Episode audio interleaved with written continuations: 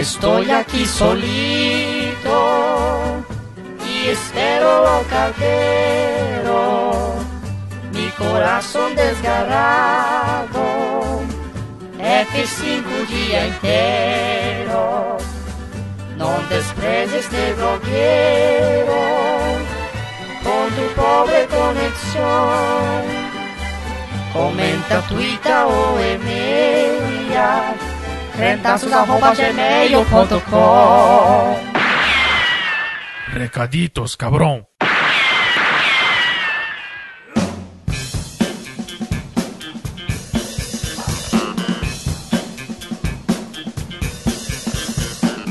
Recaditos de número 90. Estamos reunidos para ler, comentar e ser comentado pelos recadinhos e comentários dos ouvintes deixados no Podcrente Evangelho e Comunhão. E hoje, além de mim e da Tamires, temos um convidado especial no Recaditos, Cacau Marques. E aí, pessoal? Muito bom estar aqui com vocês de novo. Hoje trouxemos o Cacau, uma novidade aí nos recaditos. Quem sabe nos próximos a gente vai trazendo outros convidados, pessoas que participaram do programa ou que não participaram e nem ouviram o programa. Imagina essa novidade. Traz uma pessoa que nem ouviu o programa pra ela comentar os comentários sem ter o contexto. Podemos Olha inovar só. dessa forma aí. Ah, Depois de trazer receitas no meio do podcast, agora pode ter essa outra inovação. Mas vamos aos comentários. Tamires, você abre os trabalhos com o comentário do Abner Lobo?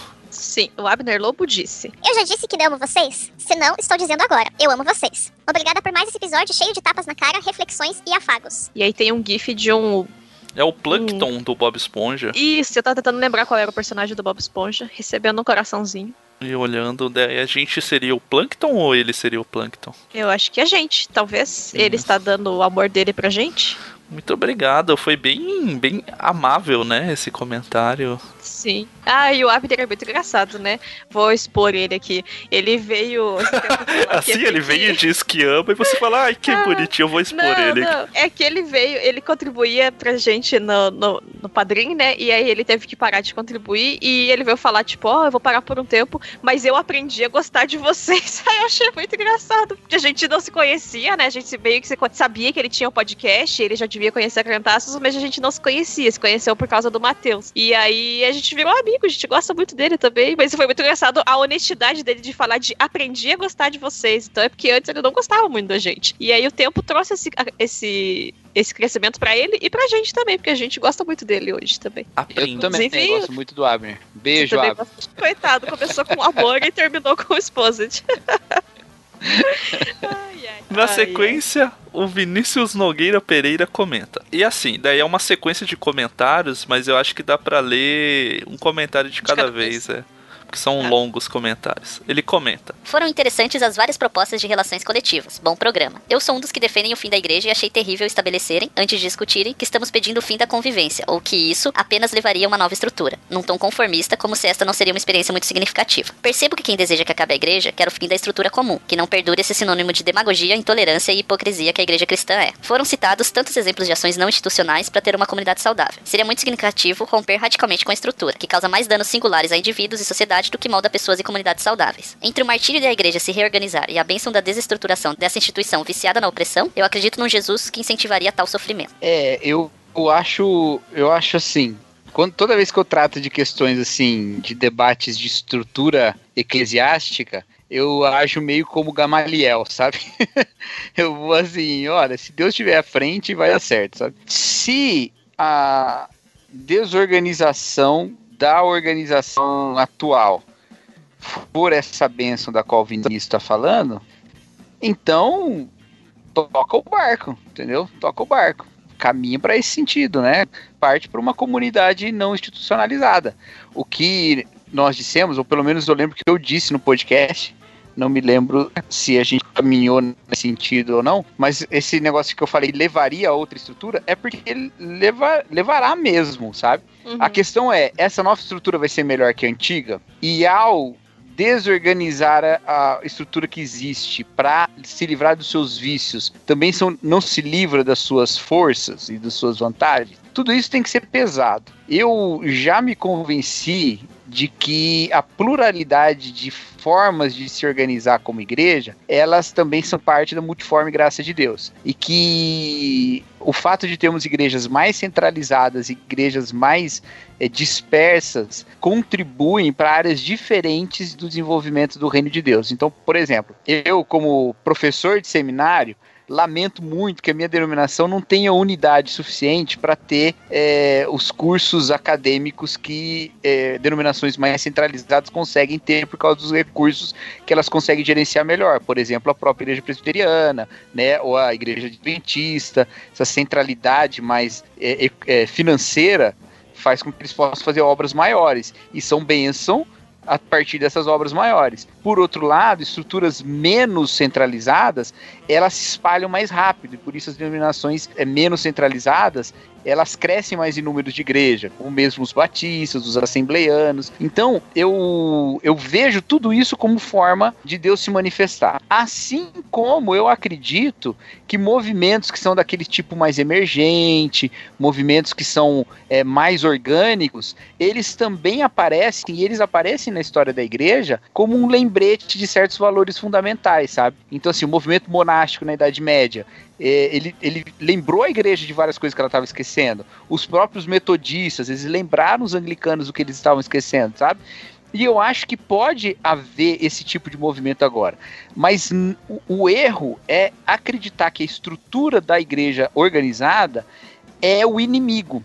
Porque se você focar nisso, o que vai acontecer? Você vai destruir essa estrutura. Não vai destruir porque não, isso não vai acontecer, nunca aconteceu, nem vai acontecer. Mas se fosse possível, você destruiria essa estrutura e ao destruir perceberia que você tinha derrubado um moinho achando que era um gigante inimigo, sabe? Quando na verdade uhum. não era. Então, eu, eu acho muito bonito o que acontece em Atos, quando eles, os apóstolos têm uma experiência maravilhosa com Deus, né? É, é, vem Jesus Cristo ressurreto subindo ao céu e aí depois eles vão para onde, né? Aí eles têm o, lá o, o eles têm o, o Pentecostes e aí eles vão para onde? Eles vão para o templo. Qual templo? Para o templo judaico. Eles nem tinham o templo.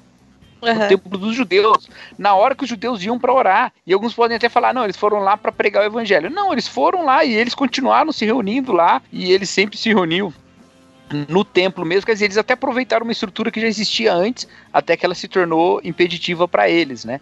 Então uhum. tem esse fluir do espírito que vai se manifestar em vários tipos diferentes de, de, comunidades. Então por isso que eu digo, igual Gamaliel, se é de Deus, se o espírito está soprando, faz essa comunidade, faz. Não tem só a minha assim, não, não é eu dando de ombros, não.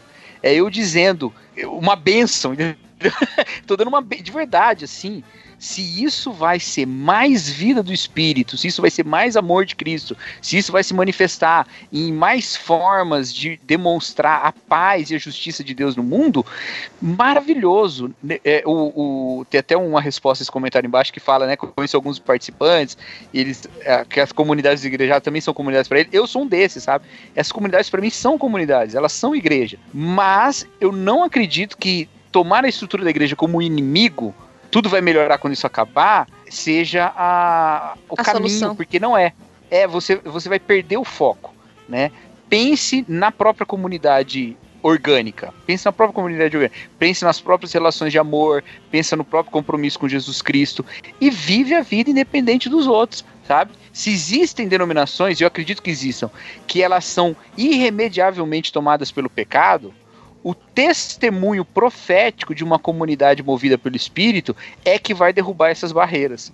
E não só, é, é, claro que esse testemunho profético virá também com palavras, é lógico, mas não tem como formar uma comunidade que se cria ao redor da crítica à instituição. Não vai ter como você fazer isso, porque é um ponto muito fraco. Então, reúne-se ao redor de Cristo e que isso então mova todas as críticas e mova um tipo de viver profético mesmo, né? Isso vai ser maravilhoso. Então, manda ver.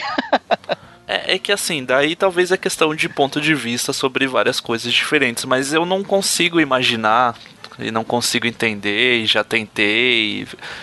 comunidades ou instituições, é que instituições é o termo que a gente está evitando por, né, vamos partindo desse ponto que a instituição é um problema, que não tem uma estrutura ou uma mínima organização possível mesmo não querendo ter organização, se organiza de alguma forma e se cria uma estrutura. Mesmo não querendo ter uma hierarquia clássica, digamos assim, acabam tendo pessoas que em tal para tal situação ou para tal necessidade da igreja terá uma pessoa específica que vai estar tá à frente ou que tem uma facilidade maior com o assunto e ela vai acabar sendo a procurada para isso. Então tá, o é. que, que a gente faz? A gente tira toda a estrutura e parte de um chão comum, digamos ali do nada. Mas tá, como que a gente vai se organizar? Quando que vai se reunir? É, mas pelo que vai ser? Mas pelo que eu entendi do Vinícius, ele não ele não acredita também que haja sem nenhuma organização. Uhum. O que ele acredita é que só o fato de renovar a organização já seria benéfico. Pelo menos foi o que eu entendi do segundo parágrafo ali.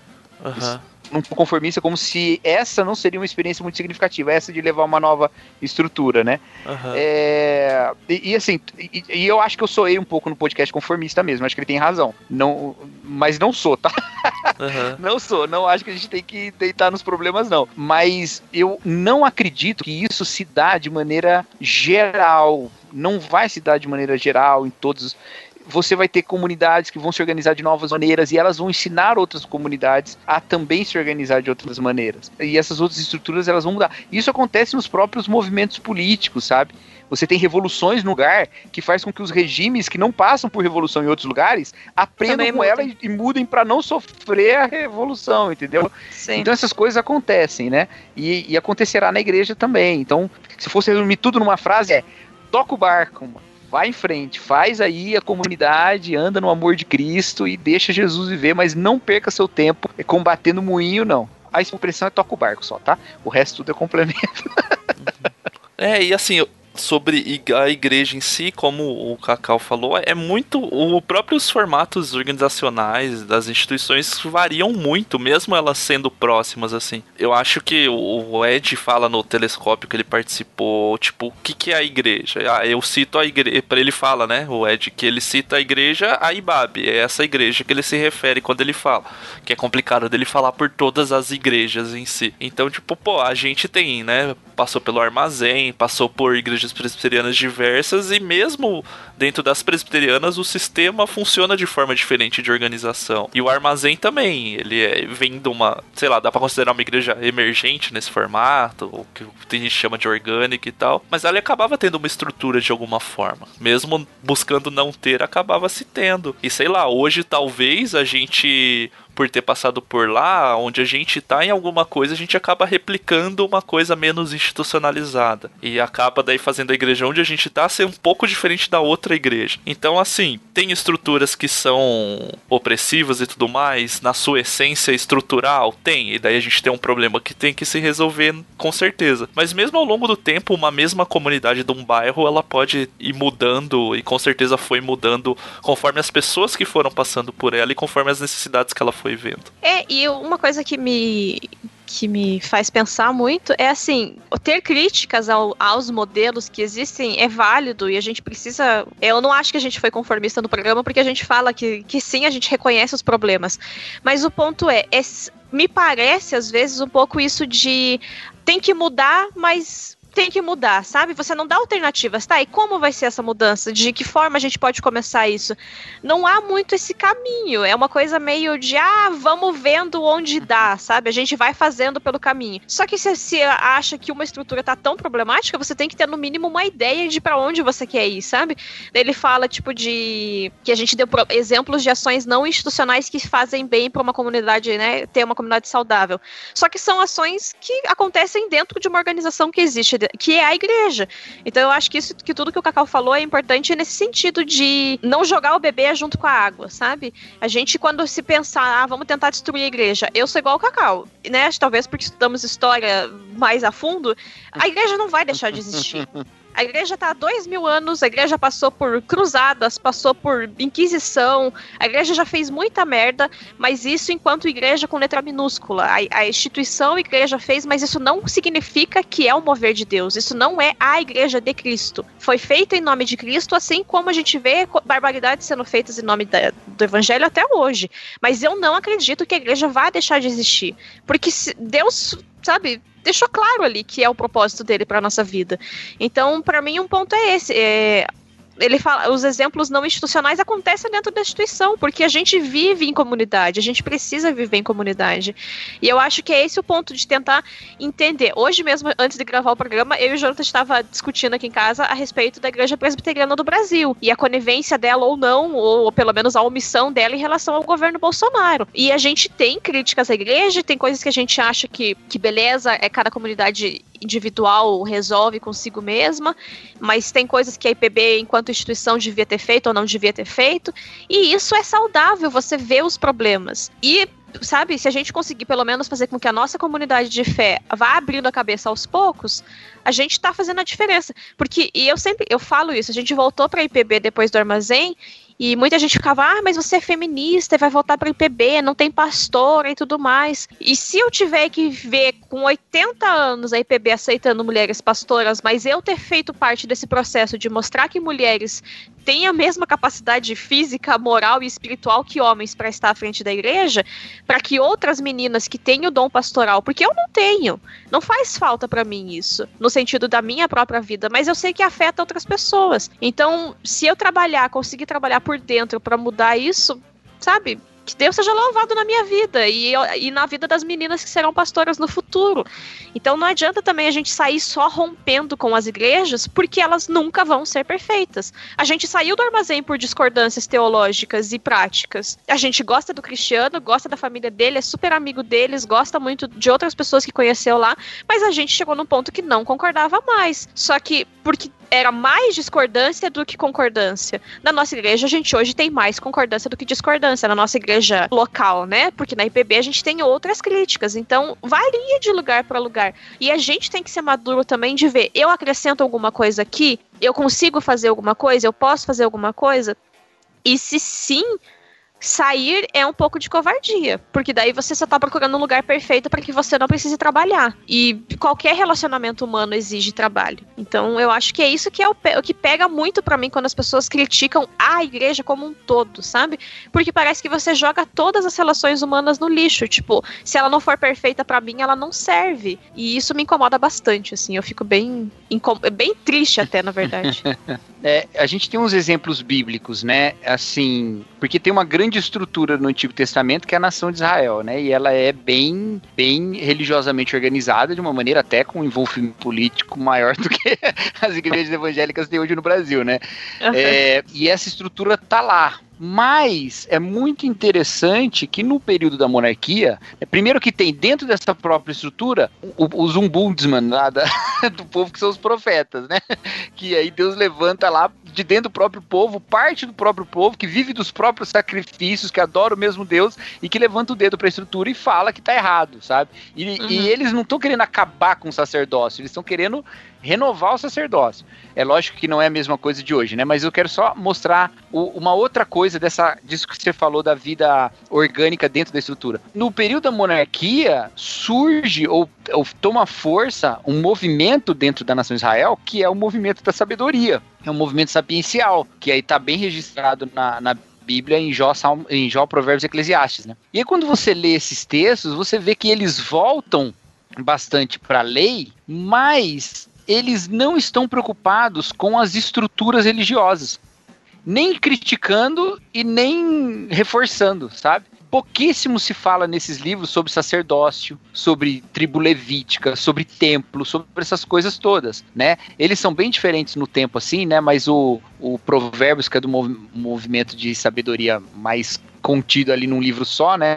É bem do momento monar da monarquia. Então eles estavam num período super institucionalizado, mas que tem uma vida de reflexão sobre a sociedade em outras bases e que não está tão preocupado assim em derrubar a estrutura ou construir estrutura. E a estrutura continua lá e ela foi também renovada por isso e esse, esses textos fazem parte tanto da religião judaica quanto da religião cristã, né? Então assim, é, as coisas não são eu entendo quando ele fala que a gente falou muito categórico sobre coisas que são mais complexas e tal, mas eu acho também que a solução, assim, simplesmente do, do chavão, vamos destruir a igreja, vamos acabar com isso e tal, ela esquece várias outras complexidades também, sabe? O, um outro exemplo, assim, bem, bem simples e aí já mais contemporâneo.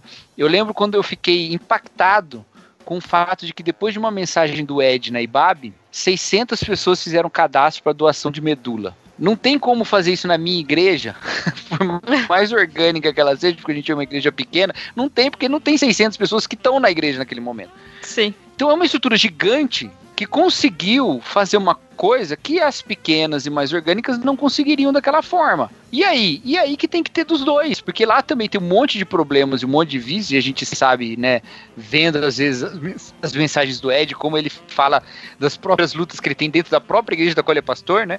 Uhum. A gente sabe que também tem problema lá, porque tem em todo lugar também, né? Então Sim. tem que um pouco hackear essas coisas que existem, sabe? tem que usá-las é, de maneira que glorifiquem a Deus, porque também a desorganização, desinstitucionalização, ela pode ser abrir mão de fazer coisas maiores que a estrutura te proporcionava a fazer. Então, assim, é, como eu disse, caminha, não é? Eu sinto no coração de que a gente tem que começar um movimento. Esse movimento tem que ser um movimento orgânico, pequeno, informal e tal. Manda bala. Isso é igreja?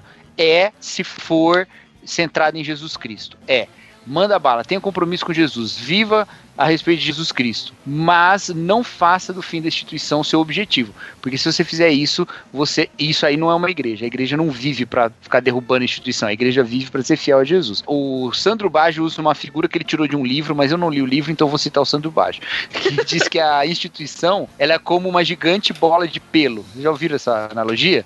Não. É uma, uma bola de pelo gigante e que você tem que orbitá-la ela serve de referencial, mas ela, você não pode se enfiar muito na instituição, porque se você se enfiar muito na instituição, você fica preso nela e você não, não movimenta mais. Então ela é um referencial ao redor do qual você orbita mas você não, não entra nela assim de cabeça vivendo por ela, sabe? Uma, uhum. uma, outra analogia essa de um livro que eu li é que fala da, da trelice da videira, né? A treliça segura a videira, mas a videira que é a videira, a videira que é a vida. Se você uhum. tiver uma treliça mais ou menos, mas ali tem vida, vale a pena. É melhor do que ter uma treliça maravilhosa que a videira não se desenvolve nela. Agora, se tiver uma videira sem treliça, o limite ao qual ela pode chegar de dar frutos é um limite é, é limitado, é um limite menor, né? Então uhum. as duas coisas têm, têm que estar juntas, né? Tenha uma treliça, nem que ela seja muito simples e mal feita, mas que a videira seja bonita e que chame atenção para a videira e não para a treliça bem feita, sabe? Eu acho que essas analogias ajudam um pouco a gente a também dar equilíbrio nessa discussão. É o livro do Tony Payne? A Treliça e a Videira? Bola de Pelo? Deve ser. A, não, a Trilícia não, Videira. A Trilícia Videira, é. Eu também não, não sei lembro. o nome do autor, não. Eu li e não me lembro. É, mas é, acho tem que é. da editora Fiel, Tony Payne e Colin Marshall. Deve ser que é, o nome é esse. Ele é um livro sobre discipulado e tal. Aí o Elber Martins vem e responde o comentário do Vinícius que a gente falou um monte. Ele diz o seguinte: Acho que você não entendeu. Conheço alguns dos participantes e sei que para eles comunidades feitas pelos chamados desgrejados também são comunidades para eles. Algumas mais organizadas que muitas igrejas. Em outras palavras, não adianta. As instituições e organizações sempre vão existir. Tanto que conheço gente que tentou desistir dos formatos comuns de igrejas, mas no fim sempre acabam voltando para uma, ou se juntando a outros que na verdade são igrejas com formatos mais orgânicos. Daí o Vinícius responde: Exceto o Rodrigo Quintan, acompanho todos há anos. Não é uma competição, nenhum ponto válido. O que transmitiram nesse, neste episódio compõe argumento da vez. Eu recomendo o Pode Crente, mas já peço para evitar este. Foi estranho direcionar em falas tão categóricas sobre assuntos que merecem maior cuidado e reflexão, como divórcio e praxis, no que refletem sobre a influência da igreja sobre a sociedade em que vivemos. Não é desigrejar, é lidar com o que acaba, como é discutido no episódio aqui na Crentaços Teologia de Boteco 21, Igrejas que Morrem. Ao que o Weber respondeu: Igrejas morrem? Não é isso que a Bíblia diz. É, daí o episódio que o Vinícius cita ali do Teologia de Boteco 21 é um Teologia de Boteco com o Rodi Silva, da capital Augusta. Que é a igreja que, que não existe mais. Mas assim, daí faz muito tempo que eu vi o programa, não escutei novamente ele. Mas pelo que eu me recordo, o programa que traz esse título Igrejas que Morrem é falando sobre caso da capital Augusta, de uma comunidade que deixou de existir. Local. Isso, por perceber que talvez o objetivo que eles tinham a princípio, que eles entenderam como missão deles a princípio, como chamado daquela comunidade naquele local, ou não se fez mais necessário, ou não tinha mais como continuar da forma que estava. Pelo que eu lembro, é isso, não é falando sobre um fim de desestruturação, desinstitucionalização da igreja completa, assim, a igreja como um todo, de várias comunidades diferentes. Eu acho que era mais sobre isso em si. Posso estar enganado também, deveria ter escutado o programa, mas não consegui escutar antes da gente gravar aqui. Mas eu acho que, na verdade, o que a gente comentou anteriormente acaba contemplando esses comentários feitos aqui pelo Elber e pelo Vinícius. É, tem uma, uma questão aí que o Vinícius colocou. Deixa eu dar uma, uma só um, um contraponto aqui, Vinícius, que é sobre essa isso que você falou das nossas falas categóricas sobre assuntos complexos, né? As falas são categóricas nos princípios, né? Por exemplo, a questão da, da do divórcio.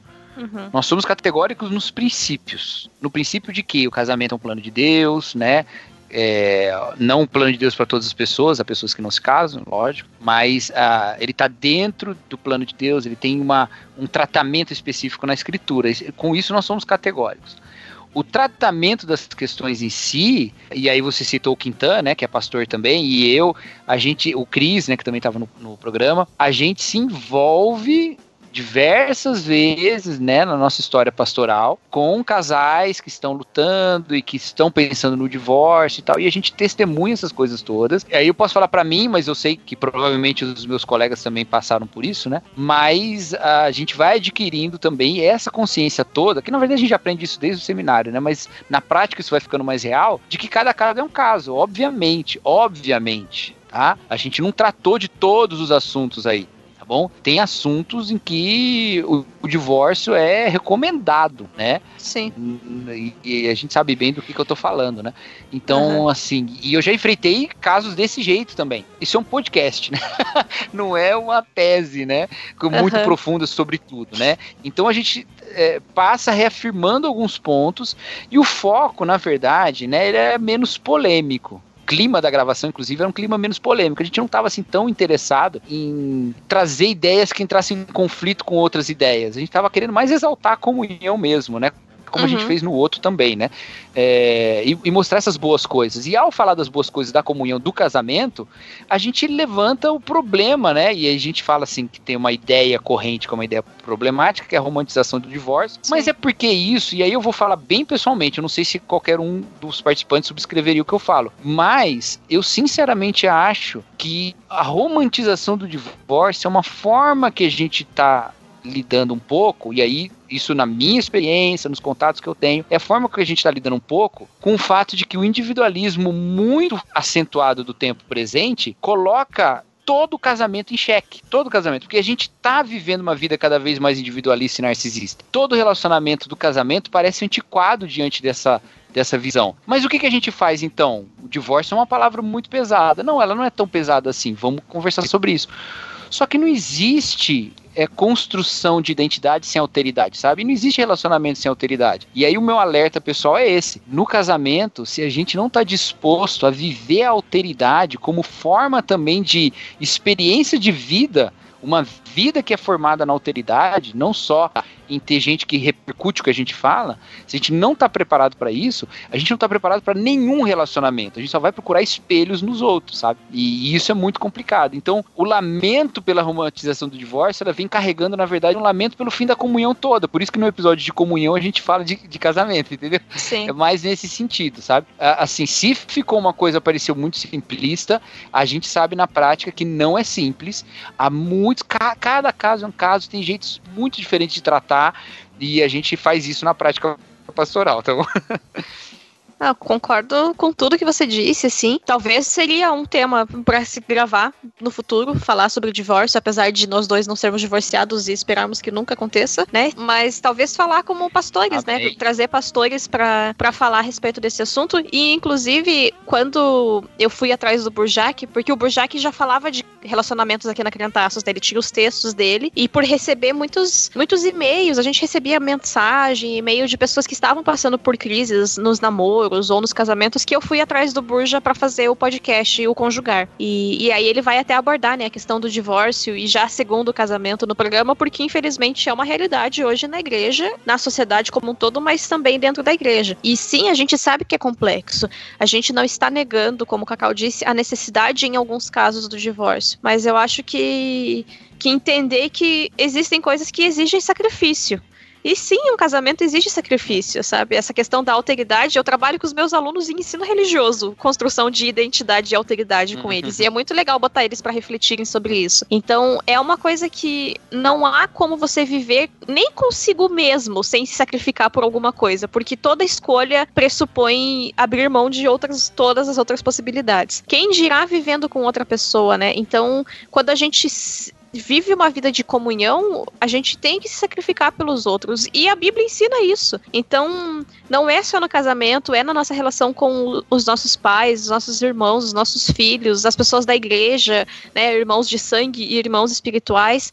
Então, é duro, é difícil. E tem horas que a gente não tá afim de pagar esse preço. Mas a conta vai vir de outra forma, né? Vai vir em solidão, vai vir em outras coisas. Porque se a gente não vive em comunidade, também tem consequências. Então, desculpa se a gente pareceu leviano no que estava falando. Eu acho que eu fiquei bem magoada até com esse, com esse comentário, porque ele colocou que não importa ele conhecer a gente há muito tempo, o que importava que a gente falou nesse programa. E eu acho que sim tem contexto, sabe? Conhecendo a gente, você devia saber que a gente não tá fazendo as coisas de maneira leviana. E sim, eu acho que é um programa que as pessoas deviam ouvir, nem que seja para discordar da gente. Eu não acho que tem que ser cancelado o programa por causa disso. E fechando os comentários, o Wilber Martins faz um comentário propriamente ele não respondendo outros que ele diz: Baita podcast pessoal. Depois de meses sem me encontrar com meus irmãos em Cristo, nos reunimos sábado com todos os cuidados que o Estado pede. Nunca fiquei tão ansioso e tão feliz por causa de uma reunião, que teve Santa Ceia e uma confraternização depois. Então, só para contextualizar, ele fez esse comentário há três, quatro, quase quatro semanas atrás. A gente nem sabe como é que o Rio Grande do Sul tá agora, né? Então, antes que o pessoal vá jogar pedra na igreja do Wilber de estão se reunindo na pandemia, cada estado tem uma regulamentação e as coisas estão mudando de um é. dia para o outro no momento da pandemia, né? Então, se eles se reuniram naquele momento é porque o Estado estava permitindo. Aqui no Paraná, por exemplo, nesse, no momento que nós que vai sair esse programa, não tá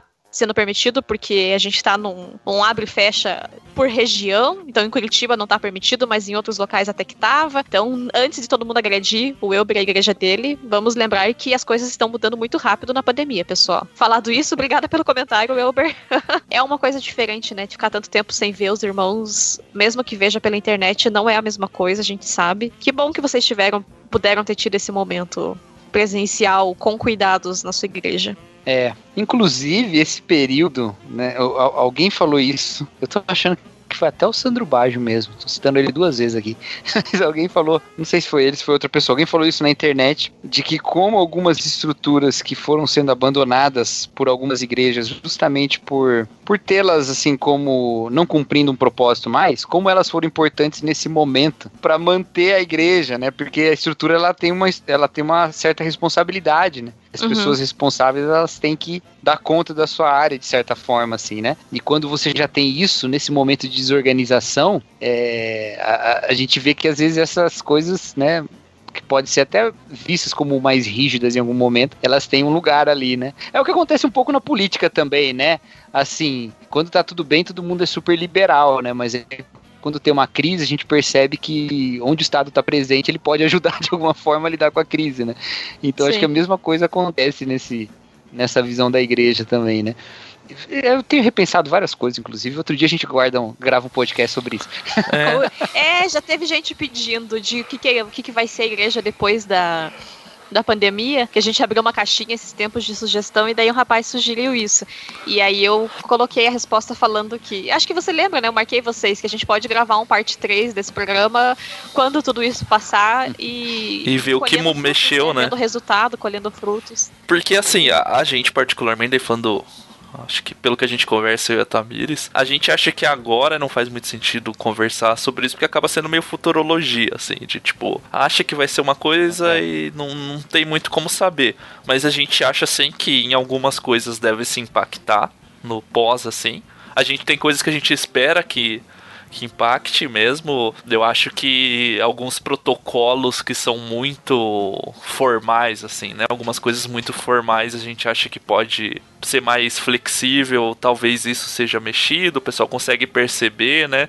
Antes que se condenava muito é, reuniões virtuais, acabou agora meio que todo mundo tá tendo que fazer, então o pessoal entendeu o propósito de algumas delas. Então acho que essas coisas vão ter algum impacto, assim, mas eu acho que é, fica mais útil ter um podcast gravado sobre isso depois que passar um tempo, que voltar a presença física ali das comunidades pra gente ver ah, o que, que mudou, né? Talvez vai ter um, um reaquecimento ali da igreja entre os irmãos mesmo, pelas, movidos pela saudade num primeiro momento. Quanto tempo será que vai durar, sabe? Tipo, vai ser interessante, assim. Vai tocar corpo e família no primeiro culto quando voltar? Essas coisas assim. Vão querer se abraçar? Vai tocar juntamento do Jorge Camargo. Pô, podia, né? Ai, ai. Mas, é Mas não isso. tem e-mail. Isso, sem e-mail, sem comentários no YouTube, eram esses os recados. A gente agradece o Elber, o Vinícius, o Abner que comentaram. Vinícius, você sabe também que não só pro Vinícius, né, para todos os outros, que ah, as portas de comentário da Crentas estão sempre abertas, pode fazer contato por e-mail, por outras plataformas também.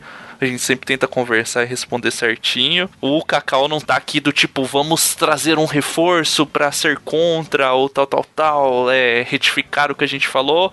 É sim pra talvez deixar um pouco mais claro o que a gente conversou no programa e por carinho ao seu, à, sua pessoa e o seu comentário que a gente tentou fazer esse recadito um pouco mais longo aí e sendo conversando um pouco mais ainda sobre o assunto que foi falado no, no programa. É isso.